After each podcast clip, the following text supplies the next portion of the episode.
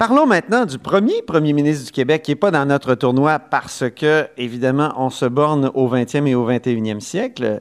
Mais quand même, c'est important d'en parler parce qu'on n'en parle justement pas assez. C'est Pierre-Joseph Olivier Chauveau et on en parle avec qui? Avec Éric Bédard. Bonjour.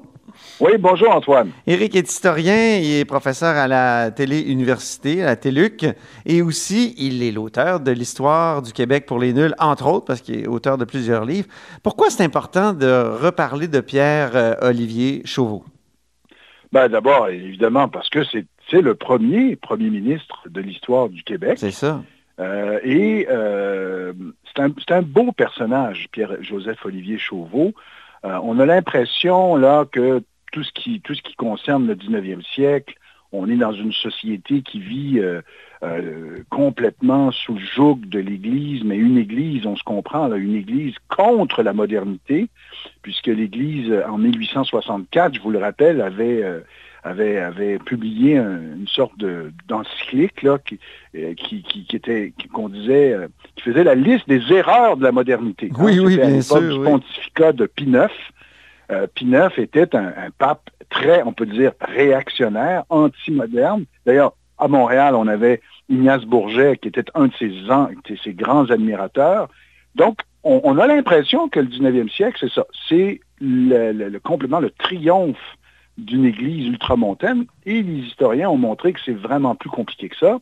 Et on a un bel exemple avec Chauveau. Alors, Chauveau, il est né en 1820, décédé en 1890.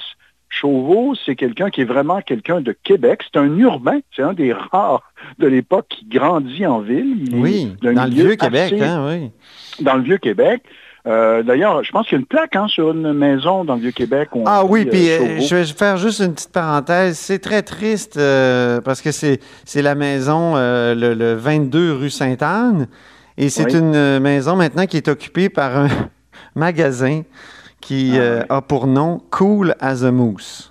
Ah, mon Dieu. Ah, c'est ben tellement déprimant. Il y a un côté au Vieux-Québec un peu... Euh, comment on, appelle ça, les manteaux euh, Canada Goose, tu sais? Ah oui. Ah, oui, il y a un petit côté Canada Goose, une tendance dans le Vieux-Québec qui est vraiment déprimante à cause du tourisme. Puis ça nous fait oublier, justement, le, 22 euh, rue.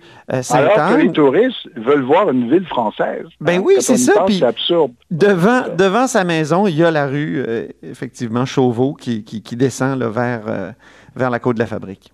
Donc, de par son grand-père, il, il, a, il grandit dans une famille relativement aisée, fait, ses, fait son collège classique au petit séminaire de Québec que vous connaissez bien, Antoine. Oui, parce que j'en suis un euh, produit, moi aussi. Exactement.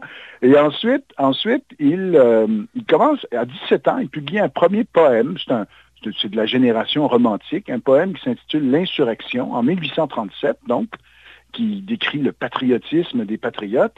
donc, c'est par les lettres qu'il va se faire un peu connaître, mais il rentre de, façon assez fracassante dans la vie politique en 1844 en se faisant élire député à Québec contre qui? Mais contre John Nielsen. John Nielsen, ah c'était l'un des, l'un des vraiment des, députés les plus importants de Québec depuis longtemps. Ça avait longtemps été un allié de Louis-Joseph Papineau, mais les deux hommes se sont dissociés durant les années 1830 sur la marche à suivre. Hein. Euh, euh, Papineau était plus républicain que Nielsen, etc.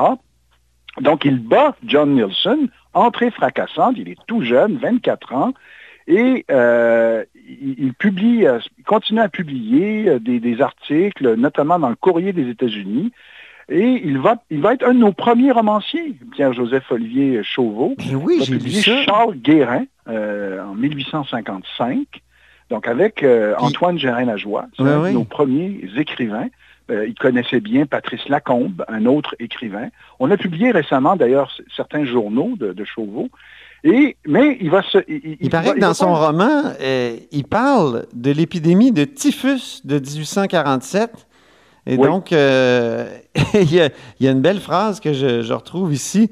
À toutes les heures du jour, les chars funèbres se dirigeaient vers la nécropole. C'était le cimetière Saint-Louis. Mais le soir, c'était une procession tumultueuse, une véritable course au tombeau. C'est intéressant quand même parce qu'on vit actuellement dans une, une, ah pandémie. Ça nous fait comprendre que les virus font aussi l'histoire. Ah oui, puis il y en a eu plusieurs au, 19e ben siècle. oui. Euh, et, Chauveau, donc, fait, fait cette incursion en politique il est un peu un rival de Louis-Polyte Lafontaine, parce que Lafontaine, c'est plus, on pourrait dire, la gang de Montréal.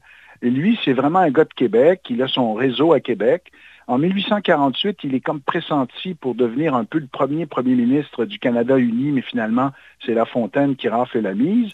Il, va, il, va, il va être ministre, il va quitter la politique, puis il va être nommé sur le deuxième surintendant à l'instruction publique. Et ça, c'est vraiment important, cette fonction-là. C'est un ministre de l'Éducation ou quoi? C'était un, non, c'était un super fonctionnaire. C'était un haut fonctionnaire du Canada uni, responsable pour le Québec de tout ce qui était instruction publique et là, euh, évidemment, dans notre mémoire collective, on a l'impression instruction égale révolution tranquille.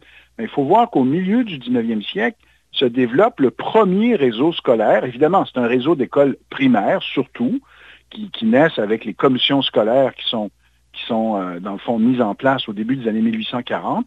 Une première taxe obligatoire pour euh, les, les affaires scolaires est imposée au milieu des années 1840. Et donc, on va construire à l'échelle du Québec des écoles, beaucoup des écoles de rang, et on va euh, embaucher donc énormément d'instituteurs. Et ce qui est intéressant, c'est que Chauveau, lui, son rêve, mais il n'a pas, pas réussi, mais son rêve, c'était de faire de la profession d'instituteur une profession noble, une vraie carrière. Hein, Comme les hussards noirs de la République en France. Exactement, exactement. Plus tard, euh, ce qui va se passer en France. Donc, il va contribuer à créer des, écoles, euh, des écoles normales pour former les instituteurs. Il va créer un journal de l'instruction publique. Euh, il, va être extrêmement actif. Il va publier à chaque année son rapport sur l'instruction publique. Et les effectifs de, de l'école primaire vont exploser au milieu du 19e siècle. C'est là que ça vraiment va se répandre à l'échelle du Québec. Euh, il va aussi contribuer à, créer des, écoles techniques. Donc, on arrive en 1867. Je sais que le temps, le temps presse un peu. Non, non. On a on arrive en 1867 et là, ben, on crée le Canada. Et euh, Chauveau... Le Dominion on, crée exactement le Dominion du Canada et Chauveau est toujours euh, surintendant, donc à l'instruction publique. Sa carrière va bien. Euh, il, est, il, a, il, a, il, a, il, est un personnage important du Québec à ce moment-là comme surintendant. Et il est en Europe. Il fait une tournée en Europe durant l'année 1867 pour aller voir ce qui se passe ailleurs en éducation. Il va d'ailleurs produire un rapport ah oui? Euh, euh, oh oui, qui, est très intéressant. J'ai oublié de dire que Chauveau, c'est l'auteur du premier rapport sur l'immigration des Canadiens français aux États-Unis en 1849. Oui, il était inquiet de cette hémorragie. Absolument. Alors donc, il, est en Europe en 1867. Et là, ben, évidemment, on n'a pas Internet, on n'a pas le téléphone, euh, on n'a même pas le télégraphe, ou enfin, on l'a, oui, mais comme on ne sait pas trop où il est, on n'est pas capable de le joindre parce que on veut qu'il devienne le premier premier ministre euh, du Québec. Parce ah qu'il euh, y a deux personnages à ce moment-là qui sont pressentis euh, parmi les conservateurs. C'est les conservateurs qui dominent complètement la scène politique en 1867. donc, on, a, on pense à un certain Joseph-Édouard Cochon, un homme de Québec aussi, qui avait fondé le Journal de Québec. Mais Cochon n'est pas du tout aimé des Anglos parce qu'il s'était opposé à la, vous savez, euh, dans la Constitution de 1867, là, il, y a des, comtés, hein, il y a des circonscriptions qui sont euh, euh, figées. Hein. C'est dans la Constitution, il y a un certain nombre de, circonscriptions qui, sont, qui, appartiennent aux anglophones. Et les, anglophones aussi ont négocié que d'avoir un système d'éducation complètement distinct, que ce soit reconnu dans la Constitution, parce qu'ils craignaient la majorité catholique. Et Cochon s'était opposé à ces mesures qu'il trouvait trop euh, contraignantes. Donc les Anglos ne veulent pas de lui, convainquent euh, Georges-Étienne Cartier de ne pas l'avoir dans le portrait, et on se rabat donc sur Chauveau comme un peu un deuxième choix. Mais il est en Europe, on n'est pas capable de le trouver. et finalement, on va le trouver, on va lui demander, il va, il va accepter, mais honnêtement, pas avec un si grand enthousiasme parce que je pense qu'il se plaisait beaucoup. Mais selon ce qu'on sait, il aurait accepté, mais à une condition, qu'il puisse rester responsable de l'instruction publique. Ah. Donc, donc, ça, c'est intéressant pour les petits jeux d'arpent de, piège ou les, concours. C'est qu'il y a eu un ministère de l'instruction publique jusqu'en 1875 au Québec. Donc, le fameux ministère de l'Éducation qu'on va recréer au début des années 60, ben, il faut savoir avec que... Paul Gérin-Lajoie. Avec Paul Gérin-Lajoie, exactement. Donc, ce, ce ministère de l'Éducation-là a existé au tout début de la Confédération canadienne de 1867 à 1875.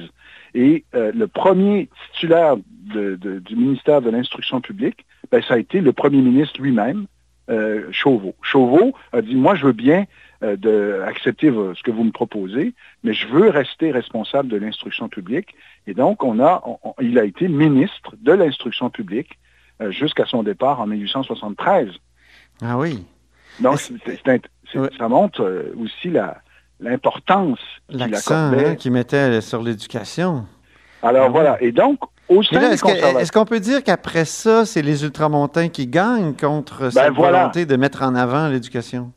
Exactement. Donc là, on voit que c'est intéressant parce que les conservateurs, il y avait une frange ultramontaine, donc ultra-catholique, mm-hmm. très alignée sur les positions du pape.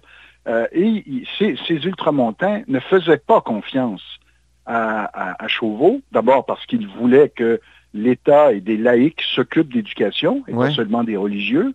Euh, ça, déjà là, on se méfiait de lui. Euh, et, et, et, donc, le Parti conservateur était une coalition, une coalition de gens de centre droit, on pourrait Mhm. dire, plutôt libéraux, mais aussi d'ultramontains très féroces.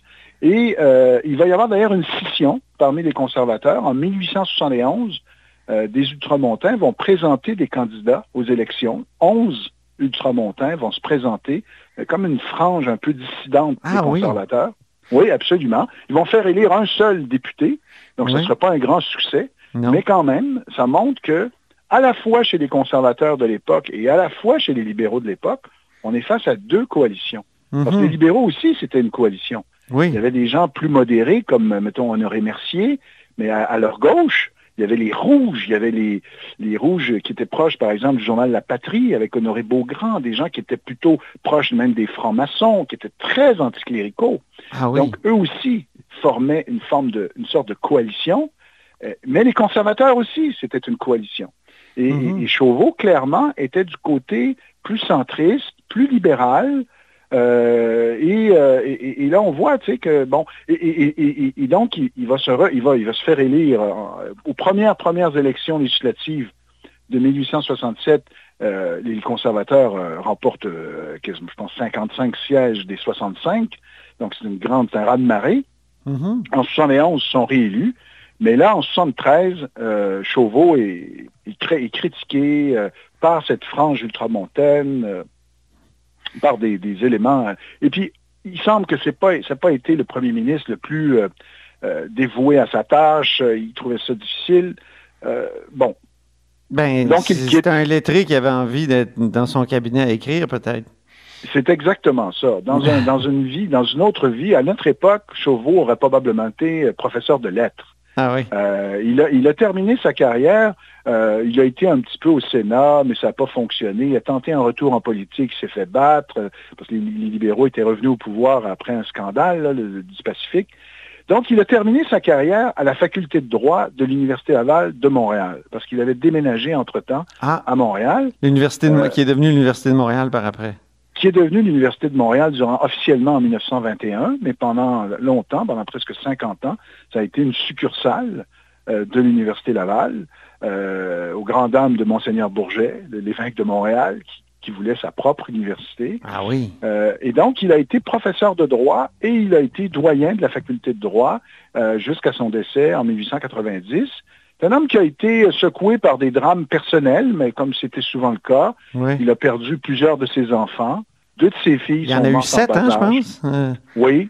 Euh, deux de ses filles sont mortes en, en bas âge.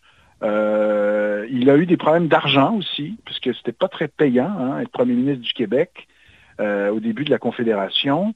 Il, il, a dû vendre une partie de sa bibliothèque. Il, bon, c'était une situation difficile pour lui. Oui. Mais, mais voilà. Donc, tu sais, que, donc tu sais qu'il est dans les dix euh, premiers ministres qui sont restés le plus longtemps au pouvoir. Il est neuvième.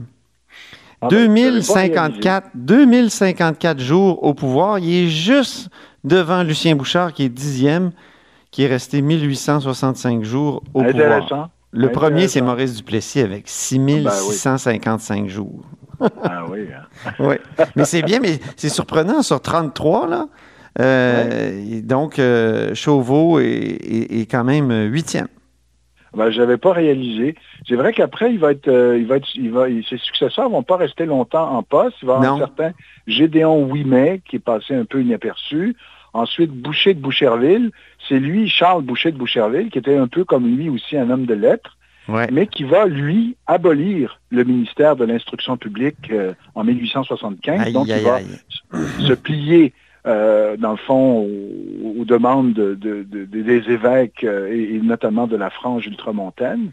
Euh, et, voilà. Donc, mais je trouve que c'est un, beau personnage. C'est un personnage Chauveau qui s'est énormément dévoué à la cause de l'éducation, qui, a, résisté à cette cléricalisation hein, de l'éducation, qui a tenté de résister, qui a, voulu que des laïcs s'engagent, s'impliquent. Tu me donnes envie de lire son l'instruction publique en Canada, qui est disponible sur euh, BANQ numérique.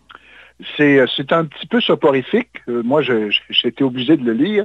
C'est un peu soporifique parce que c'est beaucoup des, dates, des, des, chiffres, des ah, statistiques, plus qu'un récit hein, en continu. Donc, on est mieux de lire ces, ces romans. On est mieux de lire, oui, en effet. son, roman. Son roman, je pense qu'il n'en a écrit qu'un.